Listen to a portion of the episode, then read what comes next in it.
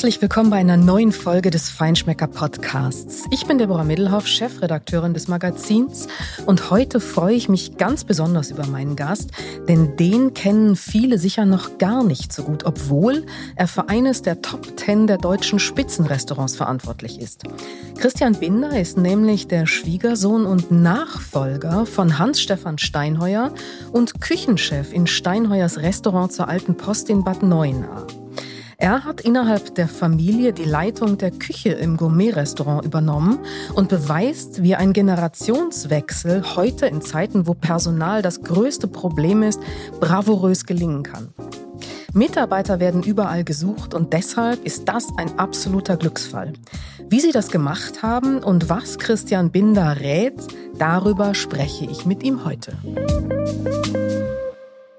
Herzlich willkommen, lieber Christian Binder. Schön, dass wir uns heute beim Feinschmecker Podcast sprechen können.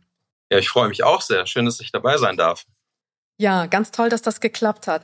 Lieber Christian, du bist äh, in einer Ecke Deutschlands, äh, in der das Wetter fast immer gut ist, hätte ich fast gesagt, ähm, an der A, etwas weiter südlich als ich in Hamburg. Äh, Steinheuers Restaurant, Imperium fast, zwei ganz, ganz großartige Restaurants. Christian Binder, wie oft wirst du von Gästen mit Herr Steinheuer angesprochen? Das ist, äh, das ist noch nie passiert, um ehrlich zu sein. Tatsächlich? Kein einziges Mal, nein, nein. Die, ähm, die wissen von vornherein schon, äh, was, was bei uns Sache ist, wie das, wie, uns, wie das bei uns abläuft. Aber Herr Steinheuer wurde ich äh, noch nie genannt. Also von Stammgästen selbstverständlich nicht, das ist ja klar. Aber es gibt ja schon viele Gäste, die kommen in die Restaurants, weil sie eben auch die, die äh, großartigen Köche kennenlernen wollen.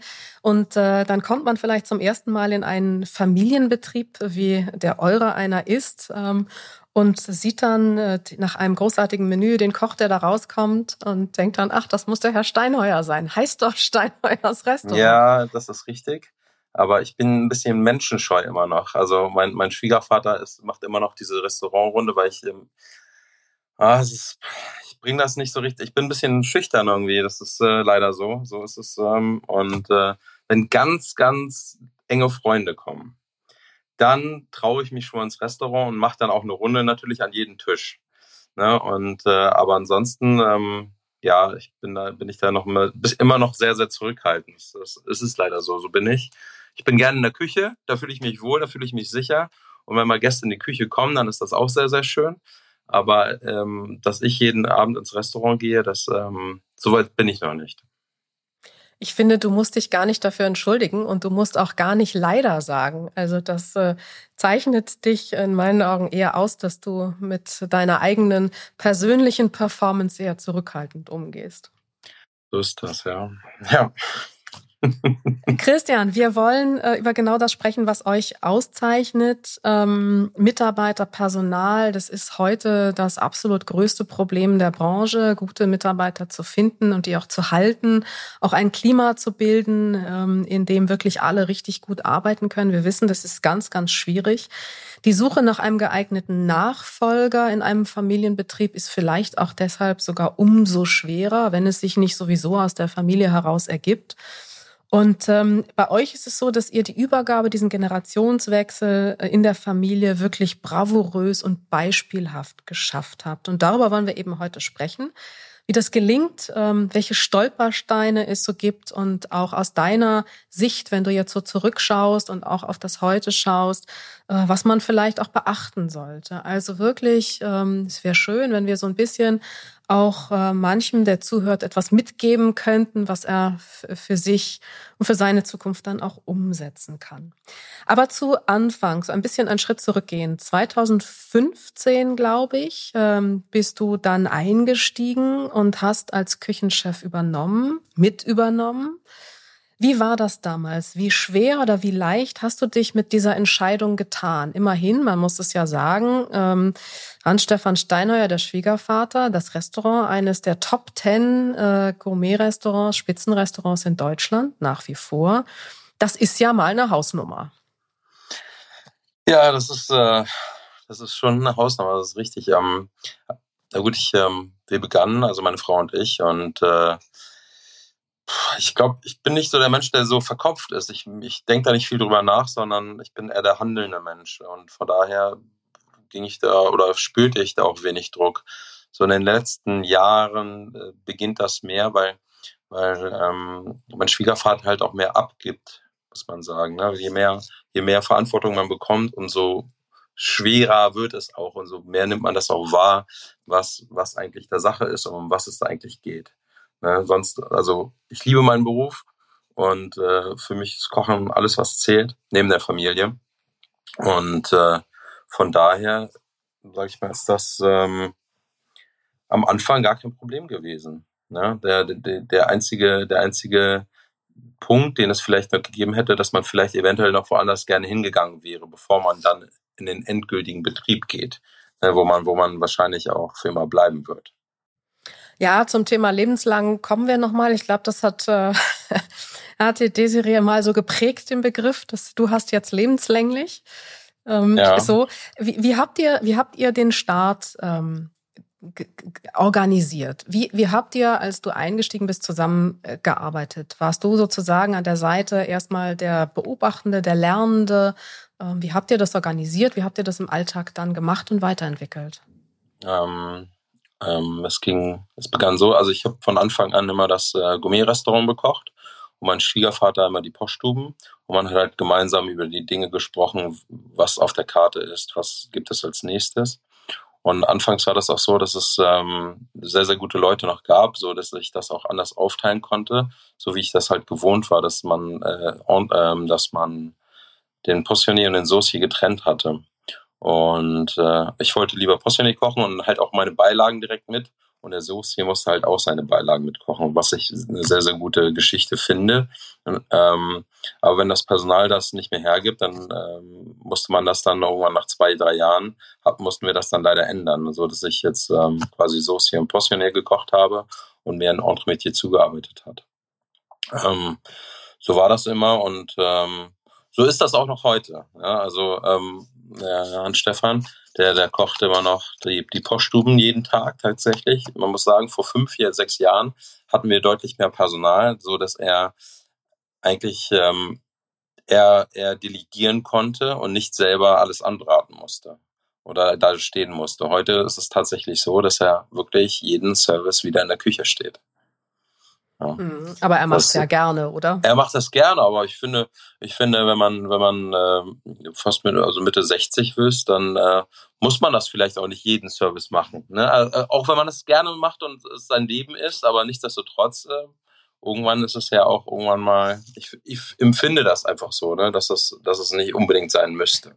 Ja, das stimmt, absolut. Ja. Also es ist das, man, man hat es sich nach so vielen Jahren dann in der Tat verdient. Verdient, äh, ja, genau, verdient. Einfach mhm. verdient. Es geht nicht darum, dass er es nicht gerne macht oder, oder es nicht machen soll. Es geht einfach darum, ja, genau, verdient. Mhm. Aber wie, vielleicht nochmal wirklich so diesen, diesen Schritt zurück. Äh, das war ja dann schon ähm, eine Stabübergabe. Ähm, und ich wie, wie war das mit dem, mit dem Loslassen und mit dem Übernehmen des Stabes? Also, das, ähm, man stellt sich ja nicht zusammen in die Küche und sagt, das machen wir mal irgendwie. So. Ja, das ist richtig. So, so funktioniert das nicht. Ich bin, ich bin leider auch ein bisschen eigenbrüllerisch, muss ich sagen, und äh, spreche vielleicht auch ein bisschen zu wenig. Und ähm, das ging irgendwie ein bisschen ohne Worte. Ein paar Worte mehr hätten vielleicht auch gut getan. Ähm, und er hat mir einfach er hat mich einfach machen lassen, mehr oder weniger. Ne? Er hat dann er hat geguckt und er hat, und ich habe ihm dann die Teller zu probieren gegeben, wie ich mir es so vorstelle. Und dann hat er halt gesagt, vielleicht noch diese Komponente oder diese weglassen oder das ein bisschen anders. So hat sich das dann entwickelt immer über die Jahre, ne? so dass ich immer das bin dann zu ihm gegangen, ich würde gerne das und das machen. Dann sagt er, ja, koch das einmal und dann wurde das mal gekocht. Dann haben wir das zusammen probiert und auch äh, meine Frau und meine Schwiegermutter haben das mitprobiert. Und dann ähm, kamen die Gerichte auf die Karte. Wie gut gehst du denn mit, mit Kritik um? Ich stelle mir das gerade so vor. Also da, da, da kommst du und dann sagst du, ich habe da eine Idee, ich, ähm, das, ist, das wird, glaube ich, super. Und ähm, dann kriegst du gesagt, ja, mach mal. Und dann bist du den Teller und dann sagt der Schwiegervater vielleicht, ja, geht schon, aber kann das vielleicht noch mehr? Und die Frau sagt, ja, aber da würde ich. Wie gehst du mit Kritik um? Ja, ich nehme mir das schon zu Herzen ne? und äh, ich verändere das natürlich auch so und bin dann nicht so, dass ich sage, äh, nee, ich, so und so finde ich das schon gut. Wenn, wenn, wenn da wirklich eine Komponente oder irgendein Produkt drauf ist, das ich unbedingt machen möchte, dann lasse ich mich davon auch nicht abbringen, muss ich sagen. Ne? Das ist schon so. Ne, aber grundsätzlich bin ich da schon immer offen für Kritik. Und auch, das ist jetzt auch nicht so, dass ich, dass ich mich dann in irgendeiner Form angegriffen fühle, sondern äh, das ist absolut in Ordnung. Das ist besser als der Gast, der dann im Restaurant sitzt und sagt, hm, muss das jetzt wirklich so? Dann ist das schon viel, viel besser, wenn, wenn die Familie das intern schon vorher alles aus, ausbalanciert hat. Mhm. Wer braucht denn mehr Gelassenheit in so einer Konstellation? Der, der abgibt oder der, der übernimmt?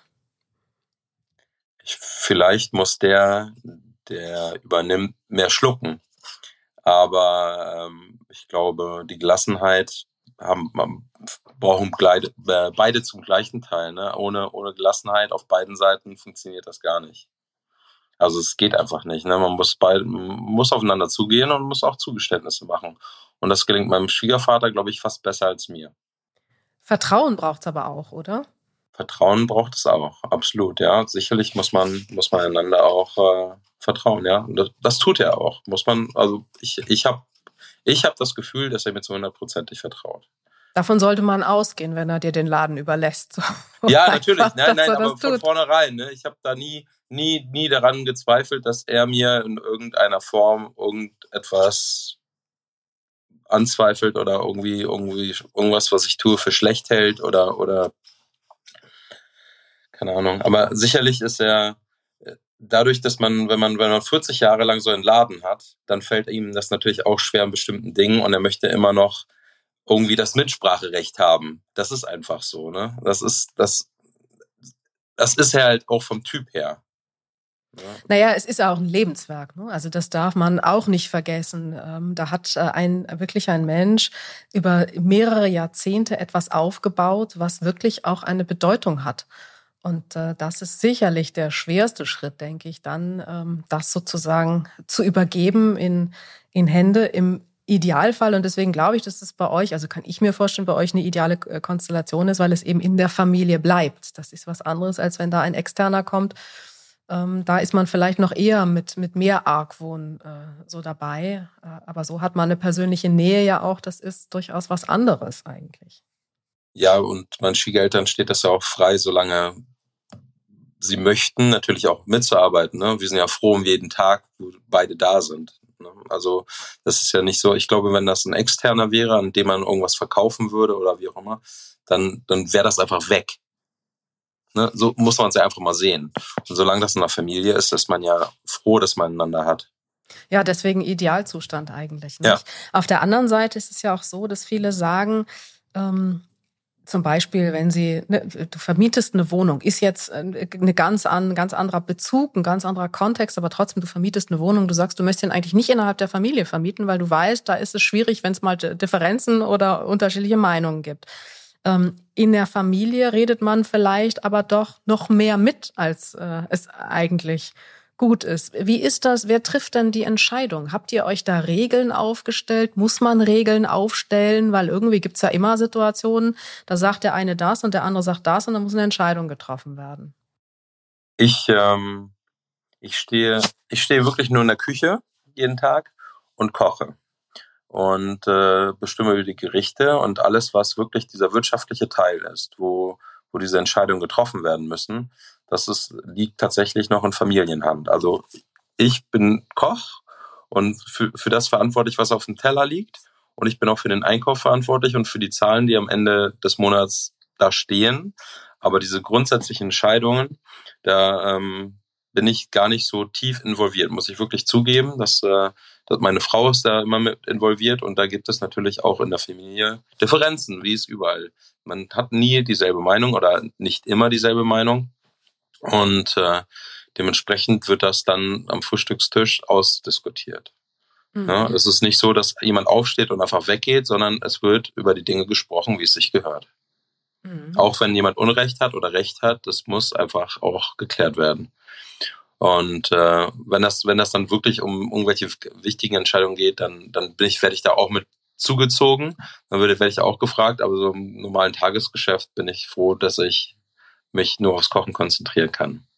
Also, nehm, also ist im Grunde eine klare Aufgabenteilung auch äh, gut ja. für so eine Konstellation. Ja, absolut. Mhm. Also ähm, es ist ja immer noch so, dass, dass mein Schwiegervater immer noch der Eigentümer ist und äh, da noch nichts ähm, irgendwie was anderes ist. Und ähm, meine Frau und ich und meine Schwiegermutter Angestellte sind. Mhm.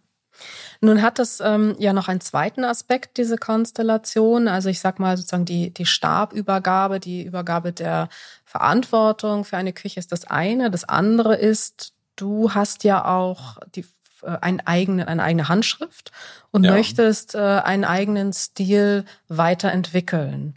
Äh, du warst im Ausland, ähm, ihr wart in Shanghai zusammen, ähm, Desiree und du, ihr wart in London, äh, glaube ich, bei Markus Waring und bei Nils Henkel. Sicherlich das ein oder andere, was dich sehr geprägt hat, äh, wo du auch Dinge mitgenommen hast für dich. Und ähm, die Frage ist, wie schafft man es sozusagen ein solches Erbe, ähm, was dem man ja auch mit Respekt begegnet, durchaus ein solches Lebenswerk dass man, das will man ja nicht von heute auf morgen komplett umkrempeln. Dazu besteht ja auch keine Notwendigkeit. Wie schafft man das? Wie hast du das geschafft? Wie machst du das, dass du das aufnimmst, das Erbe, ähm, das respektierst auf eine Weise, weiterentwickelst und trotzdem deine eigene Handschrift einbringst? Ihr habt eine eher klassisch, also zeitgemäß klassische Küche. Wie, wie machst du das? Wie geht das? Ähm, ich glaube, dass man in den, so ein, so ein ich sag mal, ein Menü ist ja sehr, sehr unterschiedlich aufgebaut. Man beginnt immer mit so Kleinigkeiten vorweg und diese und, und die Vorspeisen und ähm, dann die Zwischengänge und dann ja Hauptgang, Dessert und die Petit Four ist hinten raus. Und ich glaube, dass man ähm, jeden Teil anders weiterentwickeln kann. Ich glaube, dass wir äh, in, dem, in, dem, in dem ersten Bereich, in den, in den kleinen Snacks, die es vorweg gibt, ähm, eine, eine große Entwicklung durchgemacht haben und auch relativ modern und zeitgemäß sind, wie, wie es heute einfach üblich ist. Ähm, was wir nicht gemacht haben, wir übertreiben es nicht. Also es ist keine, es gibt keine fünf oder sechs oder sieben Sachen. Es gibt immer drei Sachen, das gab es schon immer und daran wurde auch nicht gerüttelt. Ähm, dann, dann gibt es dann Amüsbusch und das ist einfach, ähm, da es, gibt es auch freie Hand. Das ist ähm, da, da spielt es keine Rolle, dass man, oder es ist, es ist mir nicht, da gibt es keine, keine Punkte, an die man sich halten muss. Es muss einfach nur stimmig sein mit dem Menü und mit dem, was danach kommt. Und dann beginnt es erst, also diese Sachen, die es vorweg gibt, würde ich sagen, die sind nicht ähm, irgendwie tief verwurzelt und nicht klassisch und die sind absolut frei. Und dann würde ich sagen, wenn man mit dem Menü, Menü beginnt, dann wird es zu Steinmeiers, also zu dem, was, was mein Schwiegervater immer gemacht hat. Dann gibt es immer Gänseleber, das wird es immer geben, in welcher Variation auch immer, das gehört zum Haus. Und auf der anderen Seite gibt es dann, keine Ahnung, es gibt immer zwei Menüs, daran wird auch nicht gerüttelt. Ähm, und dann gibt es wirklich klassische Produkte, von denen wir auch nicht weggehen, auch in, den, in der heutigen Zeit, wo, wo über acht Milliarden Menschen auf der Welt leben und es eigentlich äh, keine Ressourcen gibt in dieser Art, aber nichtsdestotrotz, ähm, es gibt genug Restaurants, die, die vegan kochen und gerne vegetarisch kochen dürfen. Aber ich glaube auch, dass es die Restaurants geben darf, die immer noch diese klassischen Produkte zubereiten. Und äh, von dieser Klassik oder von ihr möchte ich mich auch nicht verabschieden. Ich möchte gerne, ich möchte gerne bretonischen oder schottischen oder europäischen Hummer kochen und ich möchte auch gerne Steinbutt kochen und Seezung und diese, diese Atlantikfische, die möchte ich einfach gerne kochen, da habe ich Spaß dran und ähm, ich sehe es jetzt auch noch nicht ähm, in, in naher Zukunft oder ich sehe auch keinen Grund, sich davon zu verabschieden. Man muss jetzt nicht unbedingt ähm, Dinge vom anderen Ende der Welt kaufen, es sei denn die Tahiti-Vanille vielleicht, ja. Aber ähm, letztendlich aus Frankreich oder aus Spanien oder aus England äh, Fische zu, zu beziehen, finde ich jetzt äh, nicht verwerflich und das möchte ich auch weiterhin tun und das wird auch weiterhin so bleiben. Wir sind euch sehr dankbar, dass es bei euch keine einzelne dehydrierte Möhre auf dem Teller gibt, Christian. ja, es ist äh, Nein, Scherz ja. beiseite. Es ist ja. ja, immer, also worüber wir hier reden, ist ja, ist, ist ein ganz, ganz wichtiges Thema, das Thema Regionalität und auch Selbstbeschränkung. Aber dahinter steht natürlich auch ähm, eine Entwicklung, die sicherlich ich sag mal, in der Debatte, die, die sie anregt und erzeugt, sicherlich total wichtig ist, gar keine Frage. Also Ohne dahinter, Frage. ne? Wie, wie gehen wir eigentlich um mit den wenigen Ressourcen, die wir haben? Wie bewusst genießen wir? Und natürlich ist das wichtig, aber es ähm, ist eben äh, aus meiner Sicht darf es natürlich nicht zu einer äh, asketischen, dogmatischen Selbstbeschränkung führen, die dann das Ganze ad absurdum führt und ins Gegenteil verkehrt. Dankeschön.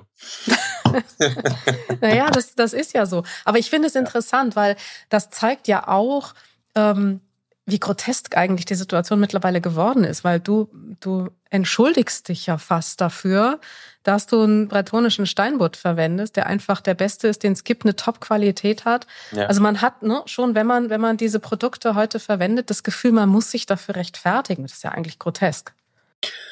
Ja, es ist, es ist tatsächlich so, aber es ist, ich weiß es nicht, unsere Gäste sind uns dankbar und sie kommen zu uns, weil es das bei uns gibt und die schätzen das auch. Und ich glaube, es gibt auch mehr als genug andere Küchen in Deutschland, die, die das nicht verwenden und sich von diesem, von dieser Geschichte verabschiedet haben. Davon gibt es auch genug. Und ich finde, jeder Gast darf es selber entscheiden, ähm, wonach ihm ist, wonach ihm steht, worauf er Lust hat und was er möchte. Und äh, jeder Koch ebenso. Und äh, das ist der Weg, den wir weiterhin gehen werden. Ich bin froh, dass ich auch einen, Region einen regionalen Bauern habe oder, einen, oder Gärtner, der für uns verschiedene Gemüse in der Saison dann anbaut. Und äh, wir teilweise auch mal ein bisschen was einlegen oder so, aber letztendlich ähm, sind wir schon darauf angewiesen, dass wir, dass wir, dass es einen Gemüsehändler gibt, der irgendwo Gemüse einkauft und ähm, und das ist schon der Weg, den wir gehen. Aber ich bin auch dankbar für den, für den, für den Bauern in Heppingen, der uns dann die Blüten bringt oder irgendwelche Kräuter. Also ich bin jetzt, ich, ich bezahle kein Geld für irgendwie Blumen oder Blüten oder irgendwelche Kräuter. Ja, also utopisch Geld für irgendwelche, ja, die irgendwo weiter weg sind. Ich, ich baue das selber an oder ich lasse das von diesem Gärtner hier bei uns in Heppingen anbauen keine Blüte, kein Kraut, nichts kommt von weiter weg. Also da, da bin ich wirklich, das sehe ich nicht ein. Mhm. Ja, das sehe ich wirklich nicht ein, irgendjemanden dafür, keine Ahnung, drei Euro für eine Blüte zu bezahlen. Das ist, das macht für mich keinen Sinn. Weil, weil die Dinge, die gibt es hier alle. Ihr habt ja eine Menge äh, sehr guter Produkte in der Region. Ja. Also das, ja. da seid ihr ja schon auch äh, ganz gut gestellt. Ja, es gibt auch, ähm, ja, es ist so 20, 25 Kilometer weg ist der Lacher See. Dort gibt, dort gibt es auch einen Berufsfischer. Wenn wir dann Aal auf der Karte haben oder, oder ähm, Fältchen, dann, dann kommt das schon von ihm. Ne? Dann ist das schon, also die Dinge, wenn sie gut sind, nutze ich sie auch gerne. Das steht außer Frage. Aber wenn, wenn das Produkt von der Qualität nicht an den Standard heranreicht, den wir auf den Teller legen, dann geht es einfach nicht anders. Was glaubst du, ähm, braucht ein Top-Restaurant heute, um erfolgreich zu sein, um wirklich nachhaltig die Gäste zu begeistern und auch um neue Gäste zu gewinnen? Stammgäste sind ja das eine, davon habt ihr glücklicherweise eine ganze Reihe. Äh, das spricht für euch, aber auch ihr oder auch du jetzt äh, in der Nachfolge stehst ja vor der Herausforderung, neue Gäste zu erreichen und neue Gäste zu generieren für die Zukunft. Ähm, die haben vielleicht in Teilen auch ein bisschen andere Bedürfnisse. Was, was was ist für dich das so die Essenz des, des äh, erfolgreichen Top-Restaurants heute? Ich glaube schon, dass man immer wieder eine neue Idee haben muss, eine neue Präsentationsweise der Gerichte. Das äh, möchte sicherlich, das Produkt muss immer passen, aber die Gerichte müssen sich tatsächlich weiterentwickeln, damit die Gäste damit man auch neue Gäste dazu gewinnen kann. Und zum anderen ist es, ist es tatsächlich, glaube ich, so, dass man diese ganzen Medien nutzen muss und auch darauf angewiesen ist, wenn man neue Gäste gewinnen möchte. Also wie sie auch heißen, Facebook, Instagram, diese ganzen Social-Media-Geschichten. Ich glaube, dass das nicht das Unwichtigste ist heutzutage. Und da kann man so gut kochen, wie man will, aber wenn das keiner weiß,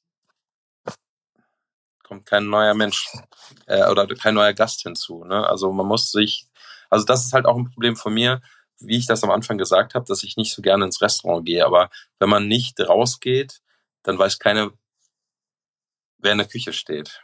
Ne? Und genauso ist das mit dem, mit, auch mit euch, wenn, wenn ihr über uns schreibt, dann sehen die Menschen uns ja. Das, das ist, ähm, das ist halt das Wichtige, dass, dass wir da sind und die Leute auch wissen, dass wir da sind. Mhm. Anders geht's, glaube ich, nicht. Es geht nicht darum, wie schön irgendein Gericht ist oder wie lecker irgendein Gericht ist oder die Leute müssen einfach nur wissen, wir sind da. Naja, da würde ich dir jetzt widersprechen wollen. Also. Nein, nein, ja, was ist, nee, sicherlich am Ende des Tages muss das natürlich alles schön und lecker und hübsch sein und, und, und super toll schmecken, aber, aber wenn es keiner weiß, wenn das keiner transportiert, wie schön und wie lecker und wie toll es hier an der A ist und in Heppingen und bei Steinheuers, wenn das keiner irgendwie nach außen transportiert, dann weiß das auch keiner. Ja, das ist natürlich richtig. Ja, also, das meine ich damit nicht, nicht. Mhm. Entschuldigung, das habe ich falsch gesagt. Ja, ja, nein, nein, falsch ja. gar nicht. Ähm, also es ist natürlich, man muss erstmal wissen, dass es euch gibt und äh, dann, damit man hinkommt und dann muss es eben überzeugen, damit man wiederkommt. Das ist ja genau. letztlich der Mechanismus. Aber ja. sag mal, wenn du sagst, ähm, das teile ich auch, diese Ansicht, man muss eigentlich auch immer wieder neue Präsentationen bieten und immer wieder neue, neue Ideen für die Teller haben. Du hast dich, und jetzt sind wir wieder bei dem äh, wunderbaren Begriff lebenslänglich, äh, wenn man eine solche Nachfolge übernimmt, ist das ja kein Lebensabschnitt, das ist ja eine Lebensaufgabe. Also du, du übernimmst dein Lebenswerk und führst es weiter. Und da verpflichtet man sich auch. Du hast es sehr früh gemacht, ähm, dich sehr früh dafür entschieden, verhältnismäßig in deinem Leben, wie schaffst du es jetzt auch, in, in dieser Aufgabe neue Inspirationen zu kriegen? Ähm, so richtig viel Reisen ist da wahrscheinlich gar nicht mehr drin. Äh, wie, wie, machst du das auch, dass du immer so ein bisschen äh, neue Ideen kriegst, Input bekommst, äh, Inspiration eben? So in Corona war das war das ein bisschen einfacher, weil da bin ich immer ähm, spazieren gewesen. Wir haben eine kleine Tochter und mit der musste man dann halt jeden Tag spazieren gehen, mehrere Stunden. Und derzeit hat man halt wirklich viel Zeit nachzudenken und so. Und dann kommt man halt und sieht was und denkt, ach, das war ja auch mal und, und äh, das inspiriert einen und bringt einen auf eine neue Idee. Ähm, oder man läuft durch den Weinberg und denkt, ach, ähm, oder man, eigentlich könnte ich mal, wir haben so Bilder von Reben auf, auf, auf der Lounge. Wir haben so eine, so einen langen, so eine ehemalige Kegelbahn. Und da hängen so Bilder von so Rebstöcken. Und da habe ich eigentlich gedacht, eigentlich könnte ich auch so auf Rebstöcken Stöcken mal was anrichten. So, dann rief ich meinen guten, guten Freund von uns an, den Alexander Stodden, und fragte ihn, du reißt doch bestimmt irgendwann mal wieder irgendwelche Rebstöcke raus. Und dann sagte er ja. Und dann äh, brachte er mir diese Rebstöcke, dann trocknete ich die, dann äh, habe ich die Sand bestrahlt und dann mit so einem, äh, und dann mit so einem Wasser, Wasserstrahl, mit so einem harten Wasserstrahl dann wirklich die ganze Rinde abgelöst und glasiert. Und dann sagte ich, jetzt brauche ich aber eigentlich auch noch einen Ständer für diese Reben und sägte den so parat. Und dann ähm, rief ich ihn wieder an und sagte, Alex, ich brauche noch Schiefer von dir. Und dann äh, ging er Schiefer sammeln und äh, dann baute ich halt eine Rebe auf, auf Schiefer. Ja, und ähm, ja, das kam dann so auf diesen Spaziergängen. Und jetzt gibt's halt vorweg immer diese ganzen kleinen Geschichten vorweg, die kommen dann auf diesen Reben, auf Schiefer. Ja, so, sowas entsteht dann.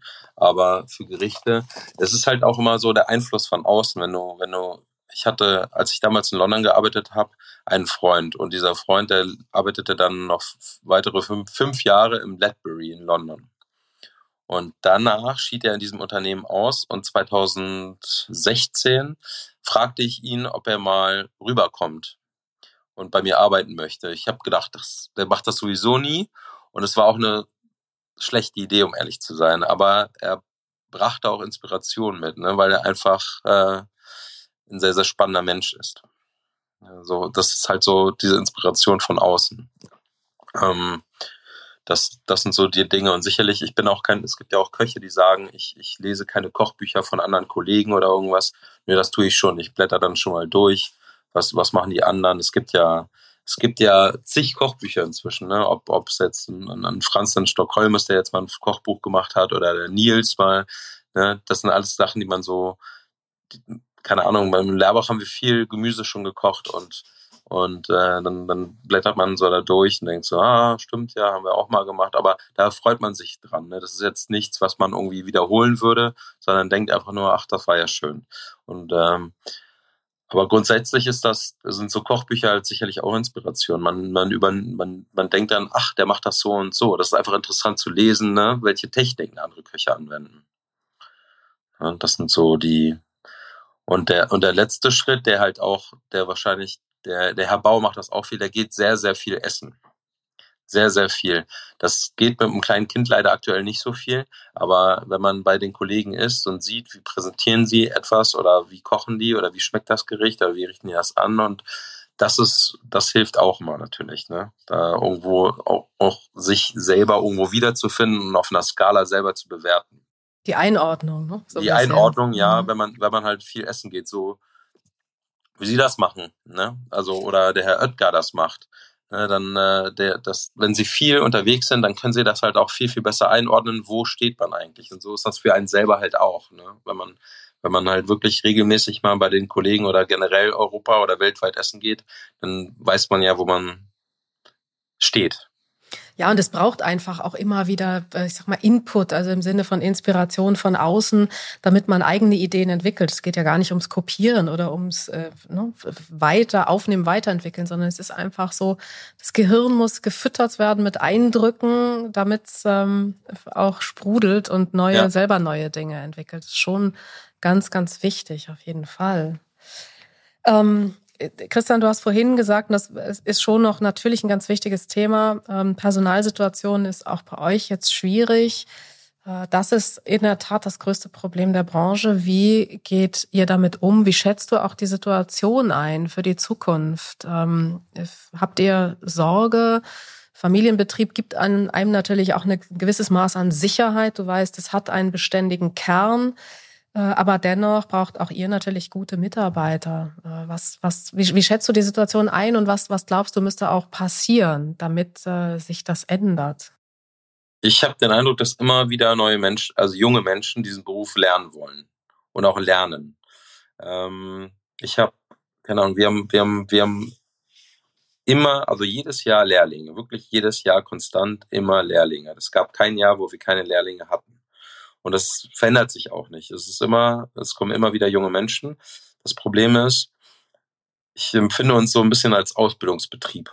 Ne, so, ne, wir, wir, oder auch wenn die, wenn die jungen Menschen kommen, die ausgelernt sind, die bleiben dann vielleicht zwei, drei Jahre und dann zieht sie weiter. Aber diese Leute, die dann irgendwo schon mal zwei, drei Stationen gemacht haben, die, die, die, die zu kriegen, das ist, das ist äh, uns, glaube ich, so gut wie noch nie gelungen. Weil die sich so oft eher selbstständig machen wollen? Ah, ich weiß es gar nicht. Oder vielleicht, weil wir, weiß ich nicht, woran das liegt. Das, ich glaube, ähm, also ich habe schon das Gefühl, muss ich ganz ehrlich sagen, das ist ähm, im Moment nicht nur in der Gastrobranche, sondern überhaupt. Das ist so das Thema, ich will mein eigener Chef sein, ich will unabhängig sein, ich will keinen haben, der mir sagt, was ich tun oder was ich lassen soll. Äh, die Zahl der Startups äh, explodiert ja. Jeder macht heute irgendwie Tofu oder Matcha oder irgendwas äh, oder irgendwelche Riegel, die auch kein Mensch mehr braucht. Das ist jetzt böse, nein, aber ja. ähm, es, es ist schon so. Also dieses, ja. dieses Thema, sich selbstständig machen, was eigenes machen, das ist ja positiv zu sehen zunächst mal. Ich, es ist schon meine Beobachtung, dass das auch ähm, bei den Köchen eine große Rolle spielt. Die machen sich ja tendenziell oder versuchen es auch immer früher selbstständig. Ich meine, oft auch mit kleinen Konzepten. Das muss ja gar nicht das das große Gourmet-Restaurant sein. Das kann auch durchaus ein, ein anspruchsvoller Imbiss, sage ich jetzt mal, sein. Aber es ist ja. halt die Selbstständigkeit, die da eine hohe Attraktivität hat. Ich denke, das machen ja natürlich jetzt besonders nach Corona. Dadurch, dass ich glaube, Corona hat vielen jungen Menschen auch eine, eine, Chance gegeben, auf jeden Fall, sich selbstständig zu machen und was Neues zu tun. Ähm, als ich gelernt habe, gab es vielleicht gab es vielleicht 14 Zwei-Sterne-Restaurants, sage ich mal, und vielleicht 80 Ein-Sterne-Restaurants. Und das hat sich ja ver, vervierfacht oder verdreieinhalbfacht, wie auch immer. Und all diese Restaurants brauchen ja auch Mitarbeiter. Ich glaube nicht, dass es so viel, dass es weniger Mitarbeiter, also bin ich der Meinung, fest Meinung, dass es weniger Mitarbeiter in der Sternengastronomie gab als vor zehn Jahren. Ich glaube einfach, dass diese, oder in dieser Spitzengastronomie, ich glaube einfach, dass es so viel vielfältiger geworden ist, so dass dieses Personal, das es eh schon immer gab, einfach nicht ausreicht, um all diese Le alle Restaurants zu beleben oder zu unterhalten. Das glaube ich. Ich glaube, haben die Hotels auch Mangel und die gesamte Gastronomie. Aber in diesem Bereich, in dieser Spitzengastronomie, glaube ich einfach, dass es so vielfältig geworden ist, dass die Leute, die das machen wollen oder schon immer wollten, einfach nicht mehr da sind, weil, weil es einfach zu viele Restaurants sind. Das glaube ich eher als, ich spreche da nicht vom Mangel, also ich kann es mir nicht anders vorstellen ich glaube nicht, dass weniger Menschen äh, die Lehre in der Hotellerie und Gastronomie machen als vor zehn Jahren oder vor 15 Jahren. Ich glaube einfach nur, dass, dass es, äh, ja, mehr Restaurants sind. Ja, es ist, du hast absolut recht, es ist aber, glaube ich, tatsächlich beides. Also es gibt schon, was man so hört, schon viele, die eine Lehre anfangen, aber die Zahl der Abbrüche ist enorm gestiegen. Also das ist schon, die hören dann auf mhm. auch und machen es gar nicht erst fertig. Ähm, aber ja, natürlich, das große Angebot der sehr guten oder guten oder anspruchsvollen Restaurants ähm, erzeugt natürlich auch einen Bedarf an Personal. Aber was bedeutet das denn dann für dich jetzt, sozusagen für die Zukunft? Ihr müsst ja dann ein so attraktives Angebot für Mitarbeiter schaffen, äh, dass sie trotzdem zu euch kommen. Also, dass die sagen, nein, ich gehe nicht zu dem und zu dem, sondern ich gehe zum Christian Binder nach Bad Neuenahr. Das ist richtig. Das ist, das ist der, das ist das große Problem, denn wir, also viele der Kollegen, die machen das ja auch schon so, dass wir eine Vier-Tage-Woche eingeführt haben. Weil anders ist das nicht zu leisten und anders kann man diese Menschen auch nicht für den Betrieb gewinnen. Also wir sind auch dahin gegangen und sagen jetzt, wir, wir machen viereinhalb Tage. Also es ist einfach dadurch, dass wenn, wenn mehr Mitarbeiter da wären, dann könnten, könnte jeder eine Vier-Tage-Woche machen. So ist, so, so wäre es. Aber dadurch, dass das nicht genug ist, kann ich das Einzige, was ich anbieten kann, sind halt viereinhalb Tage. Ne? Also das heißt, dass man alle zwei Wochen einen Tag mehr frei hat und nicht äh, jede Woche. Ja, wie, wie, wie es halt so ist in der, in der Spitzengastronomie, ähm, man kommt mit acht Stunden leider nicht hin, auch nicht mit zehn. Es ist so, es bleibt so und es wird sich auch nicht verändern, wenn man das auf dem Teller haben möchte, was dorthin gehört am Ende des Tages in, in, in diesen Restaurants.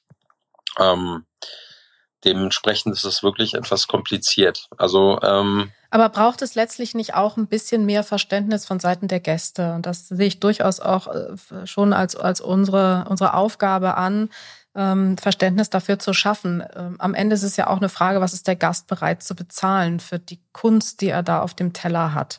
Ähm, das ist ja in Teilen noch immer leider ein bisschen begrenzt. Und in dem Moment, wo der Gast äh, versteht, was für ein Aufwand, auch was für ein personeller Aufwand hinter diesen Tellern steht, müsste eigentlich die Bereitschaft, ähm, auch einen höheren Preis zu akzeptieren, der dann wiederum dazu führt, dass man die Menschen, die diese Teller äh, erzeugen, auch wirklich entsprechend und gut bezahlen kann und die so auch wieder einen, einen höheren Anreiz haben, weil sie sagen, ich habe auch einfach das Gefühl, meine Arbeit wird auch monetär wirklich wertgeschätzt von den Gästen. Das ist natürlich auch ein Spannungsfeld. Ne? Also ich, ich glaube, dass wir, dass wir hier bei uns in, in Heppingen schon schon ähm, im monetären Bereich tun wir schon alles dafür, dass, dass, die, dass die Mitarbeiter bei uns bleiben möchten. Das wollte ja, das, ich jetzt, dass du das sagst, um so ein bisschen ja. Werbung für euch als Arbeitgeber nein, zu machen. Nein, nein, wirklich, nein, Scherz, das, das glaube ich schon, dass das, dass das, diese finanziellen Geschichten, da, da tun wir schon, da versuchen wir das schon, aber wie gesagt, das ist, jede Woche verfliegt. Jede Woche verfliegt hier wirklich, ich nenne das immer am Nabel der Welt, dreht sich die Uhr viel, viel schneller als überall anders. Ähm, es, es, es wirkt wirklich so, weil wir tatsächlich, es ist, es ist so, ähm, mit zehn Stunden leider nicht ganz hinkommen. Ja, und äh, die Mitarbeiter, die wir haben, um jeden einzelnen sind wir froh. Und äh, wenn der eine oder andere mehr dazukommt, wäre das auch nicht verkehrt. Aber nichtsdestotrotz es gibt es jetzt, ähm, außer dass es Familienbetrieb ist und, und äh, ähm, ja, eines der besten Restaurants in, in, in Deutschland, ähm, ist das halt schwierig, irgendwie noch irgendwelche Boten, diese Work-Life-Balance, die immer so in den Medien rumkursiert. Das ist natürlich, wenn man sich für die Gastronomie entscheidet, für die Spitzengastronomie, dann sollte man auch wissen, worauf man sich einlässt. Auch ein Spitzensportler äh, trainiert sechs oder sieben Tage in der Woche. Das Spitzenleistung gibt's eben nicht. Nee, gibt's nicht halber auf, auf, Kraft.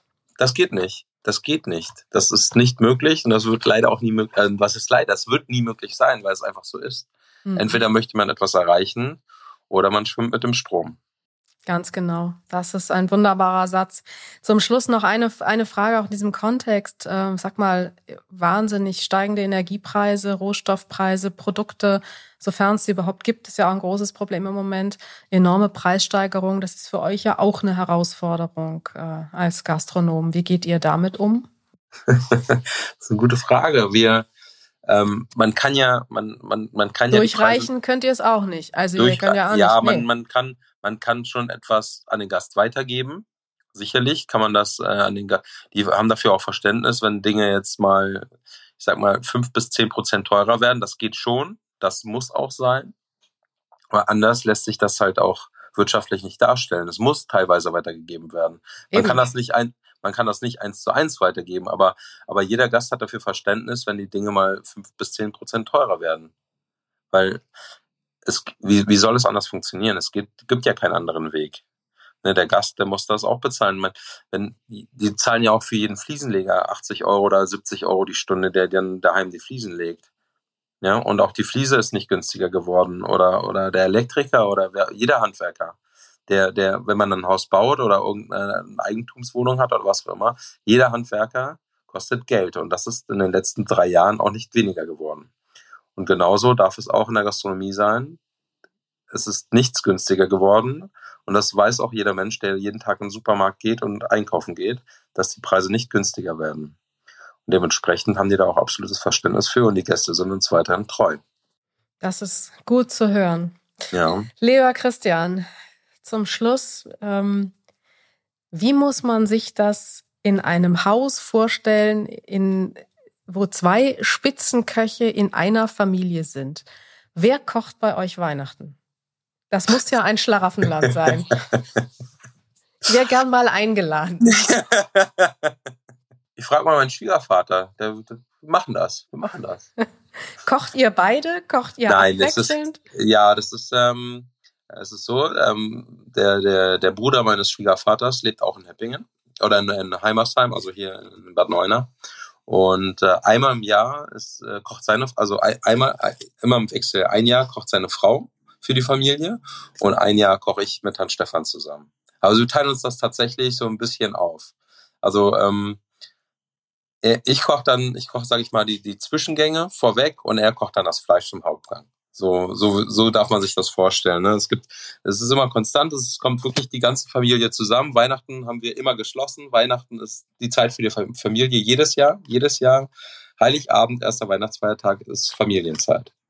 Ja, und dann kommt wirklich die ganze Familie zusammen und äh, ja, wenn Hans Stefan und ich zusammen da dran sind, dann kochen wir halt auch zusammen. Es ist tatsächlich so, dann stehen wir nebeneinander und dann ist er auch wirklich ganz, ganz nett zu einem. Ja, und gar nicht stoffelig oder irgendwas, irgendwas, äh, ja, ist es dann wirklich, das ist dann wirklich ein schönes Miteinander an diesem heiligen Abend. Wunderbar. Dieses Jahr oder nächstes Jahr? Ja, ich glaube, dieses Jahr müssten wir eigentlich wieder dran sein. Ja, dieses Jahr. Ja, es hat sich leider etwas verändert. Ähm, mein mein mein äh, Schwiegervater, es gibt eine eine Burg hier in Heppingen, die wurde die wurde jetzt äh, übernommen, die hat er gekauft und äh, meine meine Schwägerin wohnt dort und dieser Burg ist halt relativ viel Platz und dementsprechend gibt es eine neue äh, Destination für Weihnachten. Und darum hat sich dieses Kochen etwas äh, verändert. Aber nichtsdestotrotz es macht es immer noch sehr, sehr viel Spaß. Wunderbar. Ein schönes Schlusswort. Lieber Christian, alles, alles Gute für euch. Vielen Dank für dieses sehr, sehr spannende, interessante Gespräch. Ich bedanke mich. Schön, dass wir das machen konnten. Das war wieder eine Folge des Feinschmecker Podcasts. Mehr spannende Geschichten wie immer rund um Genuss, Top-Restaurants, die besten Köche, Produzenten gibt es natürlich jeden Monat neue Magazin und auf feinschmecker.de.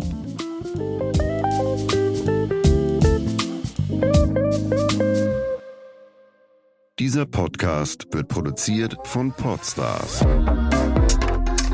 bei OMR.